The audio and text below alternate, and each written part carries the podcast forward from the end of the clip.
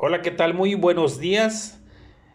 Mi nombre es Jorge Abraham Martínez y continuamos con la lectura del libro Gerente por primera vez de los autores Loren B. Belker y Gary S. Topchik en el segmento número 13 del día de hoy y el tema que trataremos es cómo disciplinar al empleado.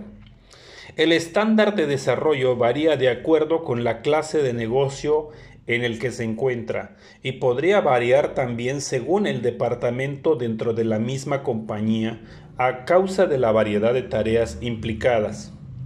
Cada empleado que usted dirige debe saber cuál es el estándar que se espera.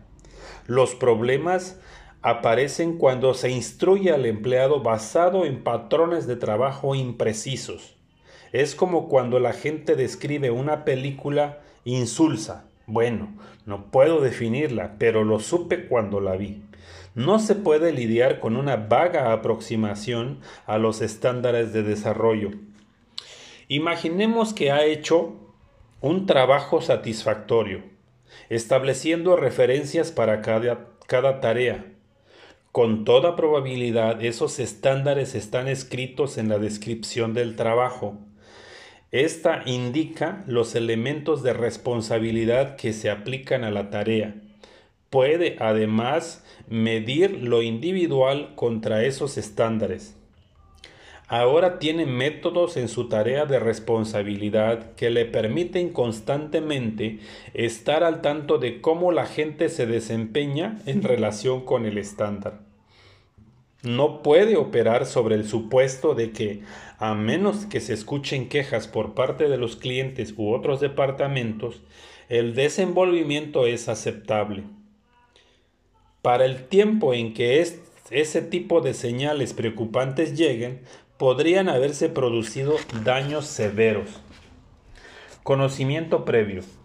Su propia actitud hacia el desenvolvimiento del novato es crucial el tiempo y el lugar para una actitud conveniente de su parte respecto de la actuación de los empleados es cuando dan el primer paso dentro de la tarea.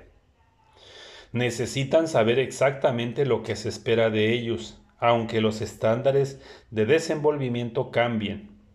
Durante el periodo de entrenamiento aceptará menos en calidad y cantidad que más tarde. Este periodo de adaptación debería mantenerse dentro de los límites de su área para que los errores del entrenamiento del entrenado no se extiendan más allá de su propio departamento. La retroalimentación es sumamente importante para cada tarea, para una correcta y efectiva instrucción. Debe saber tan pronto como sea posible cuando el desempeño está por debajo del estándar, para que pueda ser corregido inmediatamente. En la siguiente explicación de los procedimientos de la disciplina, asumiremos que usted ha establecido acuerdos estándares y que los empleados conocen cuáles son. Además, teniendo un adecuado método de retroalimentación, usted puede saber cuándo los desenvolvimientos que están por debajo del nivel establecido son un problema. Nunca lo haga personal. Una de las reglas más antiguas es que la represión a los empleados debe realizarse en privado. Nunca los humille, ni siquiera en caso de despido. El empleado debe saber que lo que se está discutiendo tiene que ver con el desenvolvimiento, no con la persona. Muchos gerentes en todos los niveles de experiencia convierten una discusión de desempeño sobre un ataque personal. En muchos casos, quizás no lo hayan hecho con malicia. Esta clase de acercamiento no se pensó adecuadamente. Las siguientes tácticas convierten la discusión en una forma inadecuada desde el comienzo. Está cometiendo demasiados errores.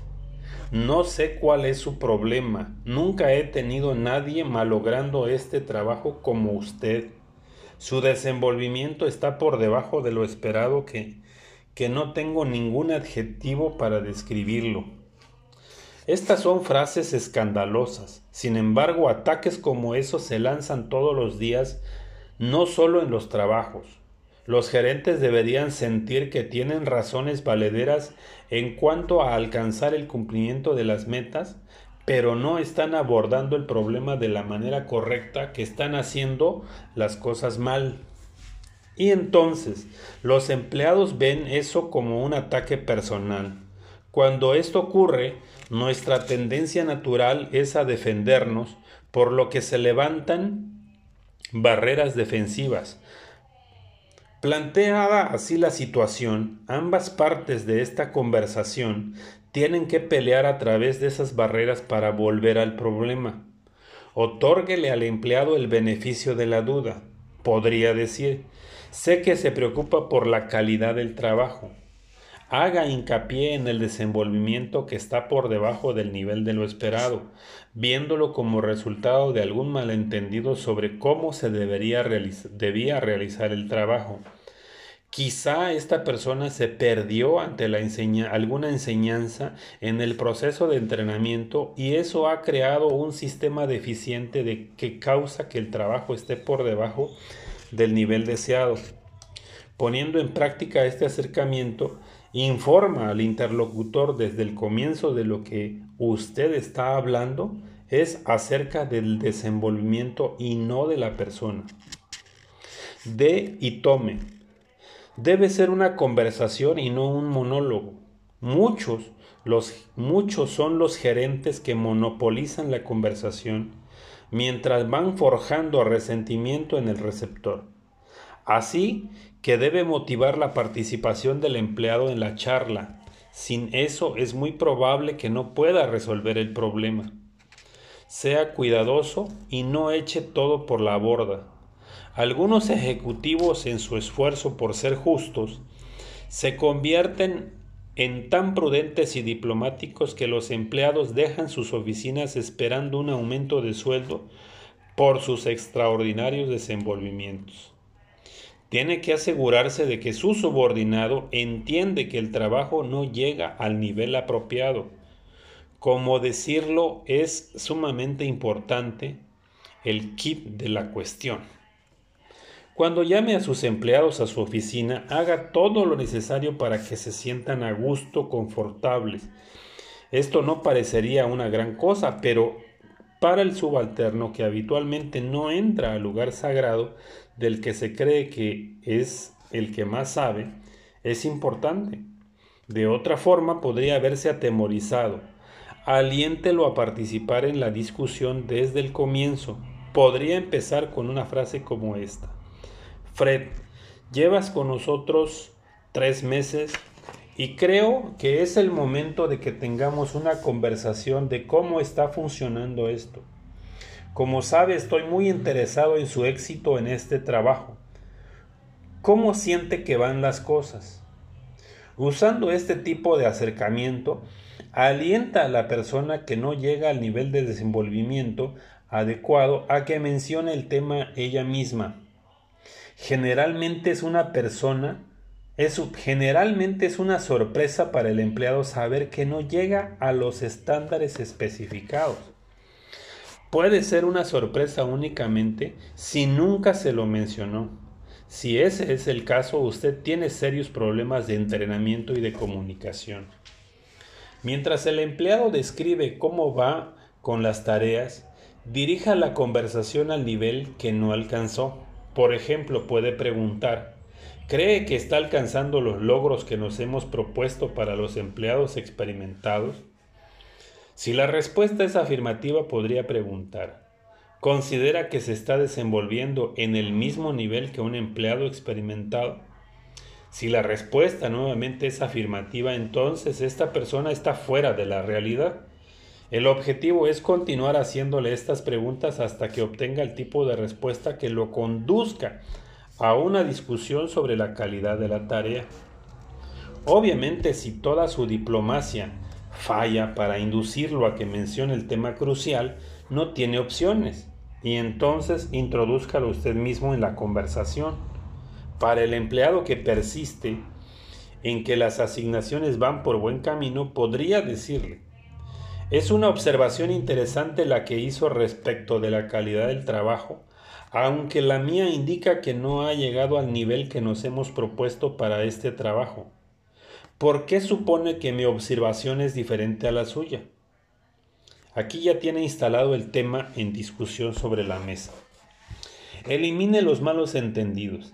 A medida que avance en la conversación, use técnicas que aseguren que el empleado sabe lo que se espera de él.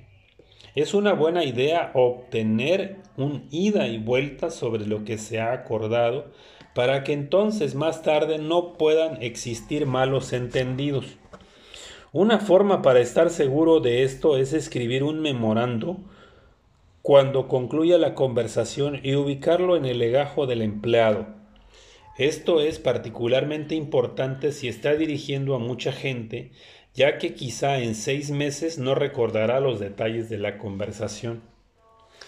La primacía de la persona. Existen problemas relacionados con el desenvolvimiento del, del, principiante que no pueden estar separados de la persona.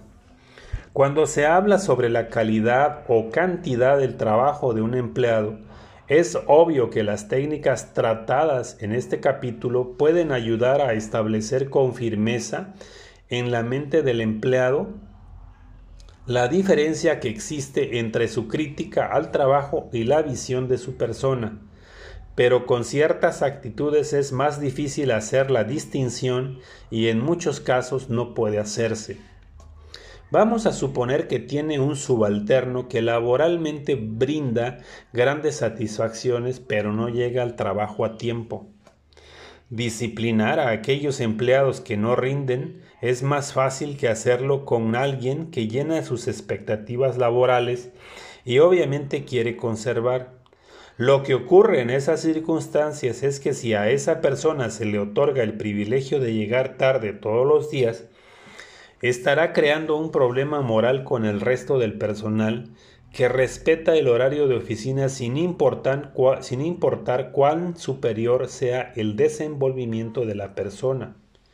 Esto, Claro está, no se aplica si en su oficina se permite un horario de trabajo flexible. En la charla con el trabajador que no llega a la hora acerca del problema, uno de los mejores acercamientos que puede tener es explicarle las dificultades gerenciales que como jefe podrían tener si cada empleado ignora los horarios laborales. A todas luces no podría tolerar esta situación Además, el empleado que está creando dificultades a sí mismo, se está creando dificultades a sí mismo. Puede entonces ir a los detalles de la discusión y comenzar a trabajar sobre una solución. Vamos a continuar con esta problemática señalada porque ocurre con tanta frecuencia que quizá tenga que enfrentarla alguna vez. La mayoría de los empleados que realizan un trabajo satisfactorio conscientes de la situación, reaccionarán ante el llamado de atención positivamente. Y tal vez el porcentaje de nuestro ejemplo, tal vez el personaje de nuestro ejemplo, los siguientes 10 días llegue temprano a su lugar de trabajo. Si eso ocurre, se sentirá bastante orgulloso por, por su logro Encontrará, sin embargo, que cuando la presión se esfume, el empleado comenzará a llegar tarde nuevamente. Entonces ya no puede realizar un acercamiento casual sobre el tema y pensará que es solo un inusual conjunto de circunstancias lo que acarrea el problema. Todos sus subordinados deben saber que usted espera que lleguen a tiempo todos los días. La primera vez que esto suceda, Luego de su conversación inicial, debe sostener otra vez un diálogo con el empleado, pero no tiene que ser detallado ni de la misma duración que el primero. Todo lo que necesita hacer es reforzar lo que dijo previamente. Podría haber una razón para que esto suceda nuevamente y quizá con la segunda conversación el empleado se mantenga por el sendero correcto. Si puede llegar al punto en que el empleado llegue al empleo a tiempo durante seis meses, entonces podría considerar que ha cambiado su patrón de comportamiento lo suficiente para no tener más un serio problema. Debe esperar esto del resto de sus empleados. Discipline a un buen empleado echado a perder. Vamos a darle una mirada a un estudio de caso paso a paso respecto del uso del tiempo de un empleado, que es una situación tan difícil con la que usted probablemente tenga que enfrentarse. Supongamos que Kelly, una de sus subordinadas directas, se ocupa del entrenamiento ejecutivo para una firma consultora. Esta mujer trabaja con directivos con grandes responsabilidades, ayudándolos en las técnicas gerenciales con el manejo de la computación y brindándoles consejos en la implementación de proyectos. Generalmente está un día a la semana con el cliente durante un mes o dos y los comentarios que a usted como jefe le hacen son más que satisfactorios. La requieren con asiduidad y usted siempre le ha, la ha considerado como uno de sus mejores miembros. Pero esta situación cambia de imprevisto. Comienza a recibir comentarios de esos mismos clientes y de algunos nuevos de que las cortas pausas de 5 o 10 minutos se convierten en una hora o más un par de veces durante el día y precisamente no son durante el horario del almuerzo. Después de un par de semanas de escucharlos con atención, decide encontrarse con Kelly y volcarle las quejas de sus clientes le explica que esa forma de comportarse hace que tanto ella como su compañía parezcan muy poco profesionales, que esas personas pagan sumas importantes por sus servicios. También le explica que el gerente ejecutivo tiene programado ese día basado en la actividad que va a desarrollar con ella. Kelly lo escucha y reacciona diciendo que no cree que se esté tomando estas, esas largas pausas lo niega rotundamente. Usted le hace saber que no quiere molestarla ni en, ni en lo atinente al trabajo ni en lo personal, pero ella se mantiene firme diciendo que todo está en orden, que no puede imaginar que se esté tomando largas pausas. Entonces usted decide poner en práctica un plan de acción. Kelly le notificará al cliente cuando necesite 5 o 10 minutos. Ella fuma, mirando el reloj y diciéndole la hora que es y el momento de su regreso. Luego de esto cree que el problema está concluido, pero no es así. Continúa recibiendo el mismo tipo de queja de sus clientes. Hastiado tiene un par de charlas más con su empleada con el objetivo de disciplinarla que no conducen a ninguna parte. Y cada vez que le sugiere consultar a un consejero externo, si necesita hablar con alguien a expensas de la compañía, ella rechaza la idea. El mismo comportamiento continúa y decide darle una última oportunidad para revertir la situación. Y le dice que si tiene una queja más sobre el mismo tema, la despedirá. Usted tiene muchas más y, y Kelly es finalmente despedida. La situación descrita es un ejemplo de lo que mucha gente vería como una falla de desenvolvimiento directivo. Es incorrecto. No todos los problemas personales pueden resolverse complacientemente. En el caso aquí señalado, usted hizo todo lo posible para remediar la situación. Le dio a Kelly la oportunidad de cambiar, abrirse respecto de los problemas que podría tener, diseñó un plan para que siguiera y le dio varias oportunidades para cambiar su comportamiento. Dado que nada eso resultó, la única solución que tuvo fue que alguien la reemplazara, sin importar lo valioso que el empleado fue alguna vez. Otros problemas. Es probable que otros problemas de naturaleza similar pueda ocurrirle, como empleados que pasan mucho tiempo en Internet por actividades que no están relacionadas con el trabajo o que toman más tiempo para almorzar que el que les corresponde. No es necesario explicar que usted se da media vuelta y todo el mundo tendrá un asunto que hacer en un momento u otro. Aquí lo problemático es tener que vérselas con individuos con esta clase de conductas frecuentes que le crean problemas tanto a usted como a la compañía. Otro problema difícil que está entre los que requieren más esfuerzo para un gerente es la higiene personal. Por ejemplo, suponga que tiene en su departamento una mujer joven que emana un desagradable olor. Los demás compañeros no solo hacen comentarios a escondidas sobre ella, sino que la evitan. Eso es algo inaceptable porque el trabajo de ellos depende de la comunicación con ella durante el día laboral. Su olor ha comenzado a ser un tema a resolver, por lo que es preciso que encare la situación y le hable a su empleada. Más que hacerlo usted mismo, puede tener a alguien en recursos humanos para hablar directamente con la joven.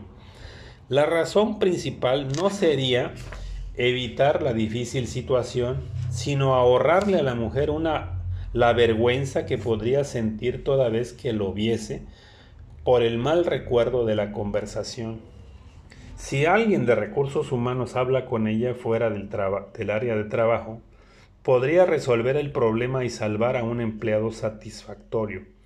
Si el bochorno es demasiado grande, en una situación delicada como esta, puede perder al empleado. Técnicas disciplinarias. Entre su personal hay un empleado que a pesar de ser muy eficiente su tarea se deteriora rápidamente. No hay necesidad de decir que usted siempre está comunicado con él por ese tema. Quiere retenerlo pero se da cuenta de que sus palabras no las toma en serio. En una situación como esta podría recomendar no aumentarle el salario durante un año, con una explicación detallada de por qué tomó esa determinación. Infórmele a su subordinado por adelantado que si el trabajo no mejora, no tendrá un incremento en su paga. Una vez dado ese paso, debe seguir con coherencia en esa dirección para no perder credibilidad.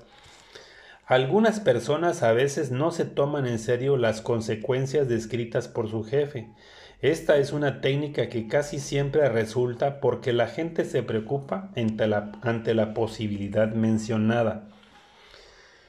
Otra técnica disciplinaria que puede usar es poner a su empleado a prueba. Exponga que el trabajo de esa persona se está deteriorando, que necesita corregirse y usted quiere darle oportunidades para que pueda llevarlo a cabo. Debe quedar perfectamente claro que ese nivel de trabajo por debajo del estándar no puede permitir que continúe. También debería fijar un día a cumplir para la resolución del problema.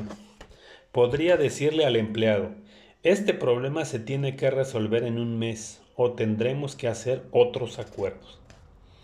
Pero primero el empleado tiene que entender exactamente qué clase de desenvolvimiento es considerado por debajo del nivel esperado. También tiene que saber cómo corregirlo y lo que se espera de él. No es posible llegar al final del periodo de prueba solo para encontrar una legítima diferencia de opinión de cómo el empleado está haciendo las cosas. Los objetivos a lograr deben estar claramente establecidos para que no haya dudas al respecto y deben ser mensurables debe haber un conjunto de mediciones satisfactorias porque podrían justificar el despido. Los datos son útiles para alcanzar los niveles de desenvolvimiento. Puede usarlos para mostrar a, sus subordinados cómo han mejorado la calidad de trabajo. Esto se convierte en un agregado beneficioso porque estos pueden inspirar a realizar un esfuerzo mayor sintiéndose orgulloso de sus logros. Los nuevos empleados son puestos a prueba en línea con el estándar de la compañía o tomados individualmente. No puede establecer un periodo de prueba para cada uno de los empleados de su departamento o división si no es una práctica común en la organización. Muchas de las compañías utilizan un periodo de 90 días.